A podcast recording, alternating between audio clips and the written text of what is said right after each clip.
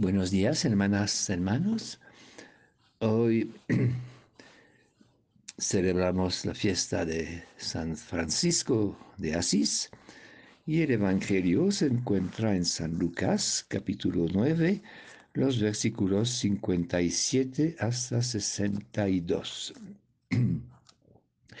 en aquel tiempo, mientras iban de camino, Jesús y sus discípulos, uno le dijo, te seguiré a donde vayas. Jesús le respondió, los zorros tienen madriguera y las aves del cielo nidos, pero el Hijo del Hombre no tiene dónde reclinar la cabeza. otro le dijo, sígueme. Él respondió, déjame primero ir a enterar a mi padre. Le contestó, deja que los muertos entierren a sus muertos. Tú ve a anunciar el reino de Dios. Otro le dijo, Te seguiré, Señor, pero déjame primero despedirme de mi familia. Jesús le contestó, El que pone la mano en el arado y mira hacia atrás, no vale para el reino de Dios. Seguir a Jesús es la palabra clave del Evangelio de hoy. Y se trata de seguir a Jesús que se encaminó decididamente hacia Jerusalén. El contexto de marchar acentúa en esta triple llamada el aspecto de inseguridad, de urgencia y de desprendimiento estas tres vocaciones insisten cada una sobre una dimensión de un desprendimiento radical. Ni casa, ni familia y una disponibilidad constante. De esta manera, Jesús prepara el envío en misión de sus discípulos y anuncia también lo que se volverá más tarde en la tradición de la Iglesia el triple voto de la vida religiosa, pobreza, castidad, obediencia. Seguir a Jesús trae también con consecuencia que no estemos asegurados de un futuro bien programado y seguro. Sabemos a dónde vamos, al menos al destino final, pero no sabemos los detalles del viaje ignoramos los caminos por los cuales tendremos que pasar. Lo esencial consiste a seguir al Señor sin condición y sin demora. Es bastante fácil de contestar para el futuro. Te seguiré, te seguiré, pero más tarde. No.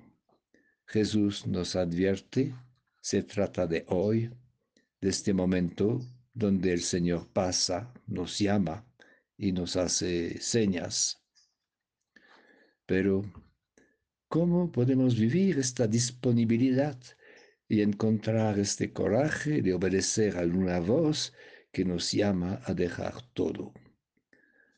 Seguramente hubo mucho más que una sola palabra es la persona de Jesús que ha atraído a los discípulos, su autoridad, su personalidad, en el rostro de Jesús, en su mirada, en el tono de su voz, han descubierto una confianza, una amistad, un amor que han conquistado sus corazones y que nunca habían experimentado.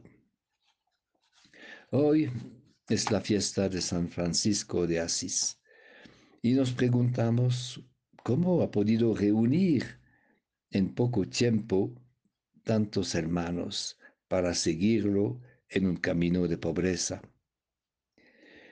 Pienso haber encontrado una respuesta en un libro titulado Sabiduría de un pobre, donde el autor pone en la boca de San Francisco estas palabras que voy a leer por terminar. Dice, mira, evangelizar a un hombre es decirle, tú también eres amado de Dios en el Señor Jesús. Y no solo decírselo, sino pensarlo realmente. Y no solo pensarlo, sino portarse con este hombre de tal manera que sienta y descubra que hay en él algo de salvado, algo más grande y más noble de lo que él pensaba, y que se despierte así a una nueva conciencia de sí. Eso es anunciarle la buena nueva, y eso no podemos hacerlo más que ofreciéndole nuestra amistad una amistad real, desinteresada, sin condescendencia, hecha de confianza y de estima profundas.